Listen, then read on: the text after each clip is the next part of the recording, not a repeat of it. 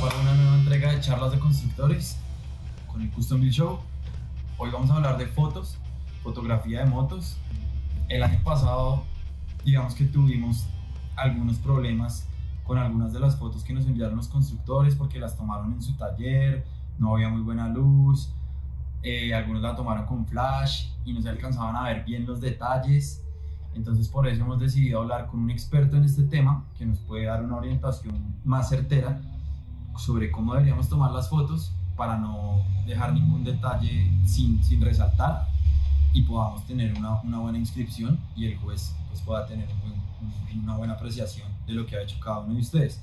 Adicional a esto, pues también para la gente que no va a registrar la moto eh, y está interesada en, en, tomar buenas fotos de sus motos y pues todos sabemos que es lo que más ama uno en el mundo, su moto, quisiera tener todo lleno de fotos de ella.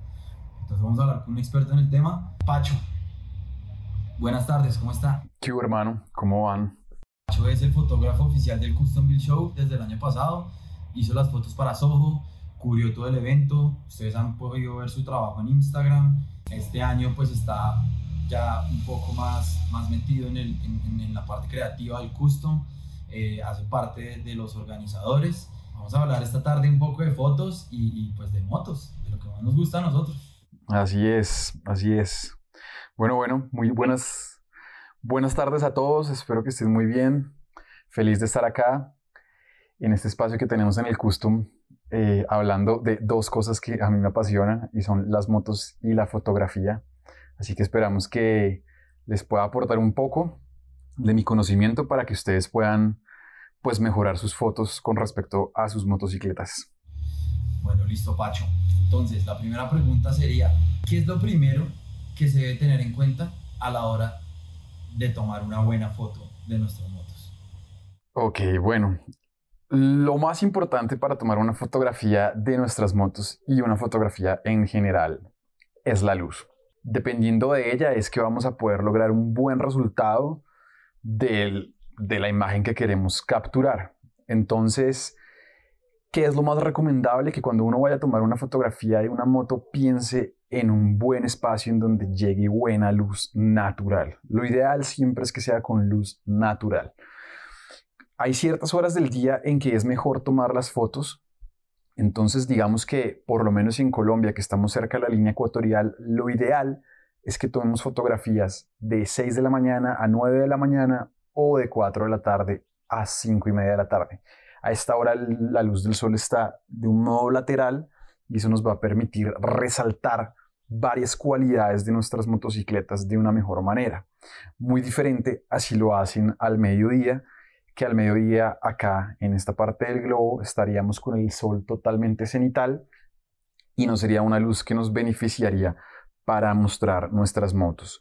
Si, digamos, yo tuviese que tomar la fotografía a esa hora porque lo tengo que hacer así, yo lo que le recomendaría es que buscara un espacio con sombra en donde la luz del sol no llegase directa, sino que estuviese difuminada o podría ser una polisombra o podrían ser unas tejas que permitieran pasar la luz del sol pero no fuera directa.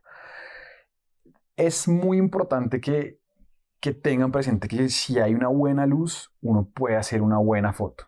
Ya si, por ejemplo, tengo que tomar la foto de noche eh, en el taller, va a ser muy complejo que pueda lograr una foto de buena calidad, más aún si la voy a tomar con la cámara de mi celular.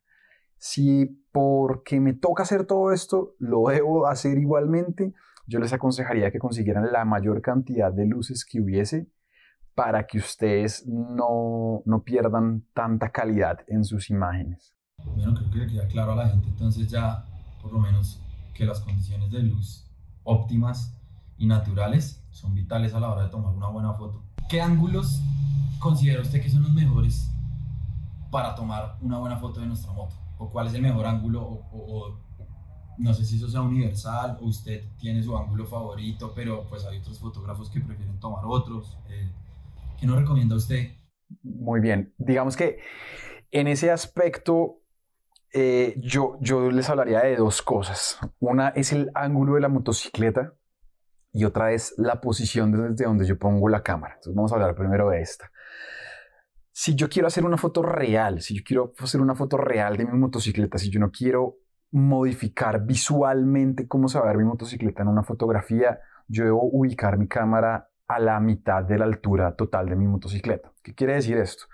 Si mi motocicleta desde el piso, es decir, desde la llanta hasta la parte más alta de ella, mide por ejemplo un metro, yo debo ubicar mi cámara a 50 centímetros de altura para que se mantenga esa línea y no pierda ni empiece a deformar la moto. Es muy importante saber que si yo empiezo a bajar la cámara de altura, voy a empezar a magnificar la motocicleta, es decir, la voy a hacer ver más grande e imponente, pero voy a empezar a alterar la realidad de lo que es la moto. Que si lo puedo hacer, claro que lo puedo hacer. De hecho, muchos fotógrafos lo hacen porque precisamente eh, les gusta como hacer ver más grande las motos. Eso por un lado. Por otro lado tenemos la posición de la motocicleta. La posición de la motocicleta es vital. No es que sea una ley ni que esté impuesto, pero el, el, tiro de cámara que más se utiliza con las motos es que la moto esté ubicada a 45 grados de donde está ubicada la cámara. Por ejemplo, ustedes que me están viendo ahí, es como si yo pusiera la moto así. Si yo la pongo a 45 grados, voy a, tener, voy a poder ver toda esta parte de la moto, que es un lateral de la moto, y aparte de eso voy a poder ver el frente de la moto. Entonces, yo pongo la moto a 45 grados y aparte de eso giro el manillar hacia ese lado, voy a poder observar la mayor cantidad de porcentaje de mi moto en una sola fotografía, que funciona bastante bien. Que y creería yo que es como la foto que más se utiliza en, medios especializados de revistas de motos. También están las fotos de perfil, que son fotos en donde la motocicleta está totalmente lateral, y fotos de detalles. Cuando uno hace fotos de detalles de las motos, debe cerciorarse muy bien qué es lo que quiere mostrar en ese detalle, porque ahí es donde uno empieza a ver el trabajo del constructor en, en, esos, en esas pequeñas fotografías. Entonces, los detalles también deben tomarse de cierto modo que yo no, primero, no distraiga al, al espectador de lo que yo quiero mostrar y segundo, que yo no deforme tampoco eso. Entonces, algo que tienen que tener claro es que entre más me acerco yo a la moto, más la voy a deformar, ¿vale? Es muy diferente a si yo me alejo un poco y le hago zoom a mi cámara, bien sea el zoom de la cámara de mi celular o la de una cámara profesional, ya depende de lo que uno tenga en ese momento. Pero este tipo de, tips son muy importantes porque les van a ayudar mucho para que las fotos y el resultado final sea muy positivo. Bueno, digamos ahora que estamos en cuarentena, que la gente está encerrada, que está limpiando la moto, lavando la moto cinco veces, ¿qué recomendaciones podríamos darle a la gente para tener una buena iluminación? porque de pronto hay gente que creerá que con el flash del teléfono pues ya quedó la foto o, con la luz del bombillo del parqueadero. Eh, ¿Es conveniente o es mejor no tomar la foto en estos escenarios? Y es mejor quedarse quieto y esperar poder salir y tomarla con la luz del sol. Sí, la cuarentena nos pone en un reto y realmente si todos, si muchos tienen sus motocicletas en lugares muy oscuros, es muy complicado que la fotografía salga con una buena calidad porque la cámara del celular o la, de la, la cámara fotográfica se va a tener que exigir mucho para poder mostrar esa imagen. Eh, es una gran falla y yo les pido que no lo hagan nunca y es que jamás utilicen el flash de la cámara ni utilicen el flash del celular. ¿Por qué? Porque esa luz viene desde el mismo ángulo en el que está la cámara y lo que va a hacer es generar unos brillos bastante molestos que no van a ayudar, sino que todo lo contrario van a mm, fastidiar. Entonces, la idea sí es que yo pueda tomar las fotos en un lugar en donde de verdad haya una buena fuente de luz. Si la fuente de luz es una fuente de luz artificial, tiene que ser bastante potente. Tiene que ser bastante potente porque si no, pues no lo va a poder lograr. O sea que podemos decir que en estos lugares oscuros casi tendría que ser con implementos profesionales, con iluminación un poco más técnica o más, más hecha para, para este fin.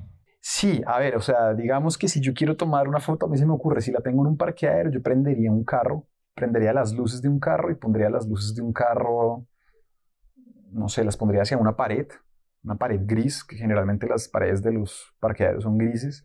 Yo pondría las luces del carro hacia, hacia una pared gris y que se reboten hacia esa pared y posteriormente iluminen la, la motocicleta. No lo haría directo porque tendríamos el mismo efecto que con el flash. Sería como una manera para poder lograrlo bajo esas condiciones, pero como les digo, pues yo no, no lo aconsejaría. Bueno, listo. Entonces nos queda claro que en lugares oscuros no debemos usar flash, a menos que tengamos pues una luz muy, muy potente. Si la tiene, puede experimentar y ahí puede, puede mejorar sus, sus skills de fotografía en este tiempo de cuarentena. Si no las tiene, pues le aconsejamos más bien que, que se abstenga y espere a que podamos salir. Otra pregunta para alguien que no, que no sea como muy, muy hábil en el mundo de la fotografía como yo, por ejemplo, pues porque no tengo ni idea de fotos. Eh, con un celular ¿se pueden tomar buenas fotos o es mejor una cámara? Desde mi ignorancia, pues yo diría que ahora los teléfonos tienen muy buenas cámaras, el estándar de los teléfonos, no importa si, si es gama alta, gama baja, casi todos tienen una cámara que cumple con las necesidades de un usuario normal, pues que no es como tan, tan exigente a la hora de tomar fotos. ¿Qué opina usted de eso? Pues estoy totalmente de acuerdo. De hecho, yo imparto cursos de fotografía con dispositivos móviles y creo que a la gente le hace falta es como cacharrer un poco más esas cámaras. Las cámaras de los celulares hoy en día eh, son muy buenas, son muy buenas, indiferentemente si es una, un celular de gama media o de gama alta. Hoy en día con esos celulares se pueden hacer buenas fotografías. ¿Qué les aconsejo yo? Primero, pues que cacharreen un poco las cámaras de sus celulares. Y segundo, que si ustedes quieren tomar fotos con sus celulares, ahí sí que es importante la luz, porque el celular claramente no es igual a una cámara profesional y hay ciertas diferencias pero si yo tengo una muy buena fuente de luz, es decir, si está haciendo plena luz del día, 9 de la mañana, yo seguramente voy a poder tomar una muy buena foto con mi celular. Es cuestión de saber manejar la herramienta. Por ejemplo, tanto en Android como en iOS, que es el de Apple, eh, uno puede realmente modificar un par de cosas de una manera muy intuitiva en ambos celulares con que uno deje presionado eh, el dedo de uno en la pantalla, así, va a lograr enfocar, va a lograr manejar un poco la intensidad de luz que está entrando como eh, a la escena. Entonces, sin duda alguna se pueden hacer muy buenas fotos con los celulares, no se necesita una cámara profesional. Es decir, para el 80% de las fotos que un motero quisiera tomar, creo que todas las podría hacer con el celular. Habría un 20 que pues ya serían como, no sé, si quieren tomar una foto, una moto cromada, en donde se vea todo el detalle, si está perfecta, pues ahí sí se va a necesitar un poco más de equipo técnico. Pero para el resto, para lo que es el diario y para poder tomar unas fotos decentes de mi moto, sin duda alguna puedo con, con un celular. O sea que podemos decirle a la gente que puede experimentar con su casco de pronto en la casa, eh, con la luz que le entre de la ventana, si le entra buen sol, para que maten el tiempo ahora en cuarentena y vayan adquiriendo un poco de, de, experticia en el, en el tema de las fotos.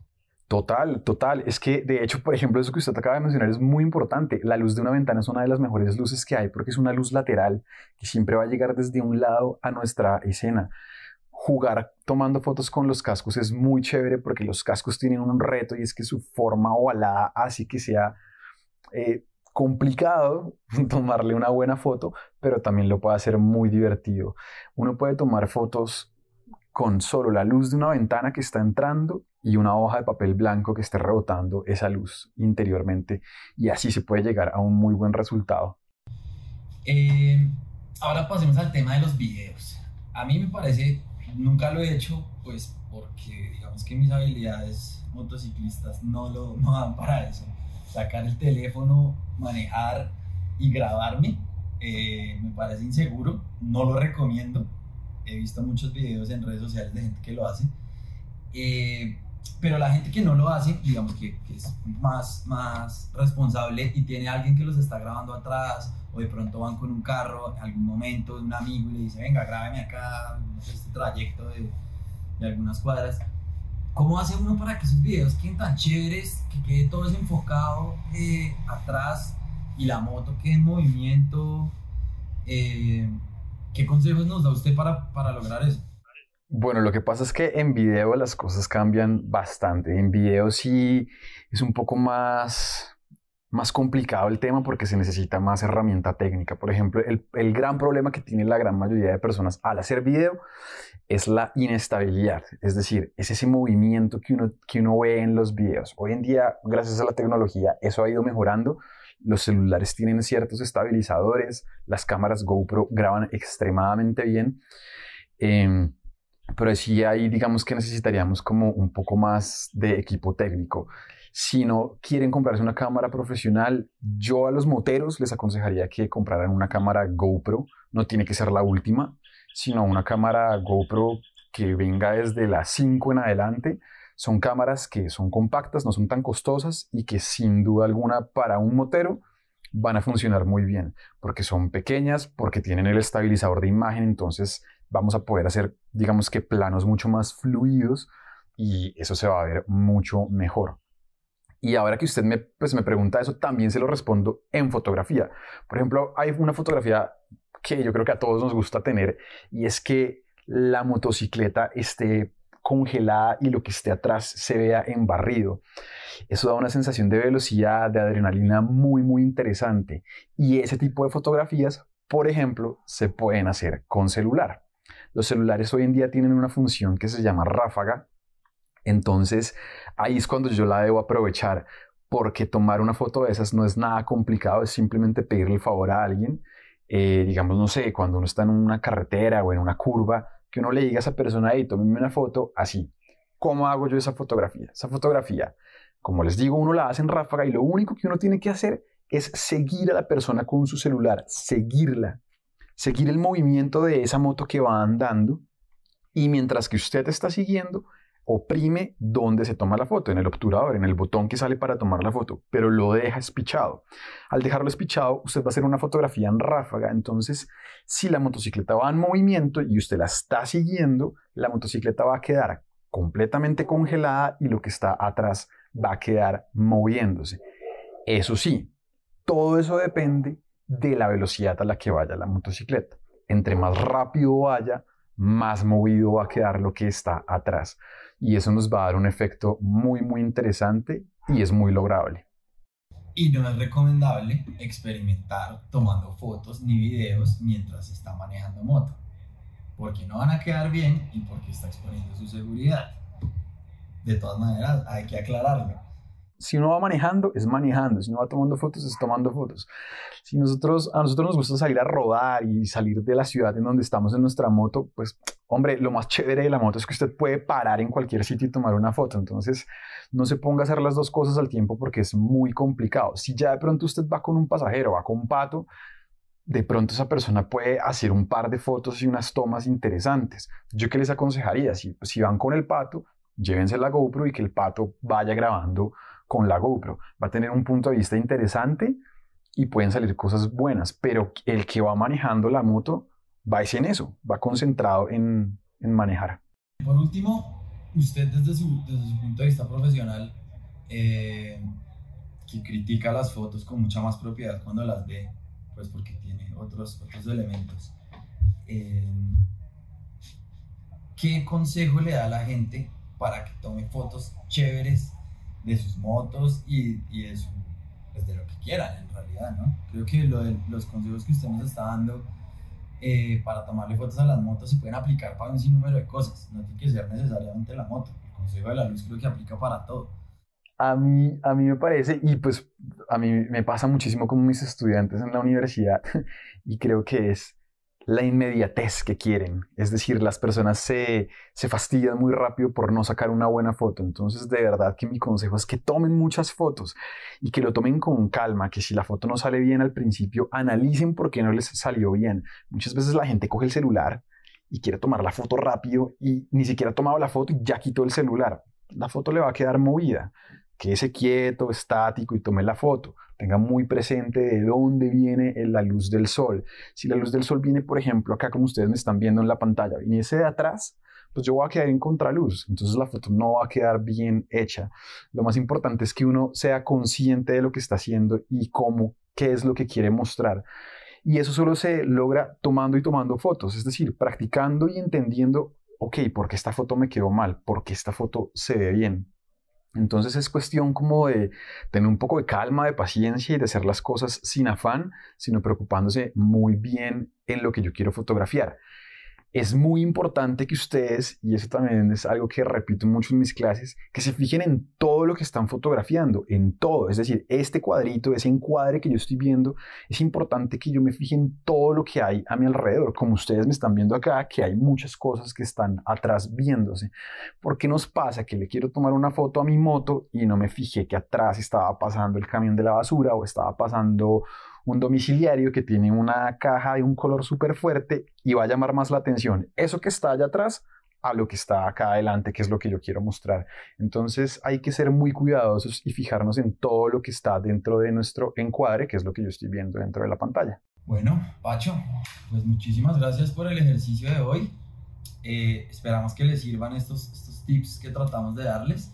Eh, y a la gente que va a inscribir sus motos, tengan muy presente esto, tengan muy presente el tema de la iluminación, tengan muy presente el tema de los detalles, para que podamos juzgar eh, de una manera acertada. Eh, pues porque al final es el trabajo de ustedes y lo, que, y lo que reflejen sus fotos es lo que nosotros vamos a juzgar y lo que nosotros vamos a ver. Eh, practiquen en sus casas ahora que, que están en, en cuarentena y, y nada, ¿Qué más quería decirnos, Pacho? Agradecerles y decirles que nosotros como Custom Bull Show estamos para eso, para apoyarnos, para hacer crecer todo este movimiento de la modificación de motocicletas y que si tienen alguna duda, si quieren preguntarnos algo sobre la toma fotográfica de sus motos, lo hagan, nos escriban y yo mismo me encargo de responderles a través de nuestras plataformas, desde nuestro Instagram, desde nuestra página web, para que ustedes todo ese empeño que le ponen a la moto para construirla, para hacerla muy bien, para que sea única, pues quede reflejado en las fotografías, porque como Andrés lo mencionaba, nos, nos, nos, pasó el año pasado que habían motos excelentes, pero que las fotografías no lo reflejaban. Entonces, si tienen dudas, si quieren saber cómo pueden mejorar sus fotos, pues escríbanos. Eh, creo que acá igual en esta charla se dijeron muchos tips interesantes, pero sin duda alguna nosotros estamos ahí pues para ayudarles a ustedes y para que pues el conocimiento que yo tengo de tantos años en los que llevo haciendo fotografía pues sea compartido y lo podamos explotar.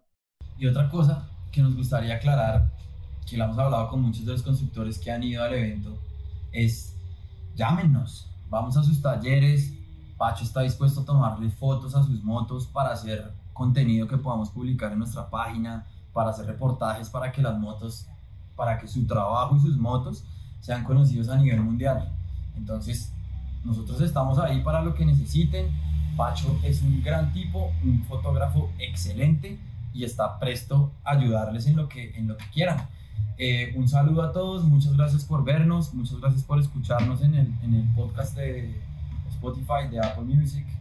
Estén pendientes para más contenido acá en esta edición de Custom Beat Show, eh, edición cuarentena. Claro que sí, cuídense mucho y nada, síganos en todas nuestras redes, ya saben, en serio, todo lo que quieran preguntarnos, háganlo, llámenos, que estamos dispuestos a hacer crecer esto y a que cada día sea mucho más grande.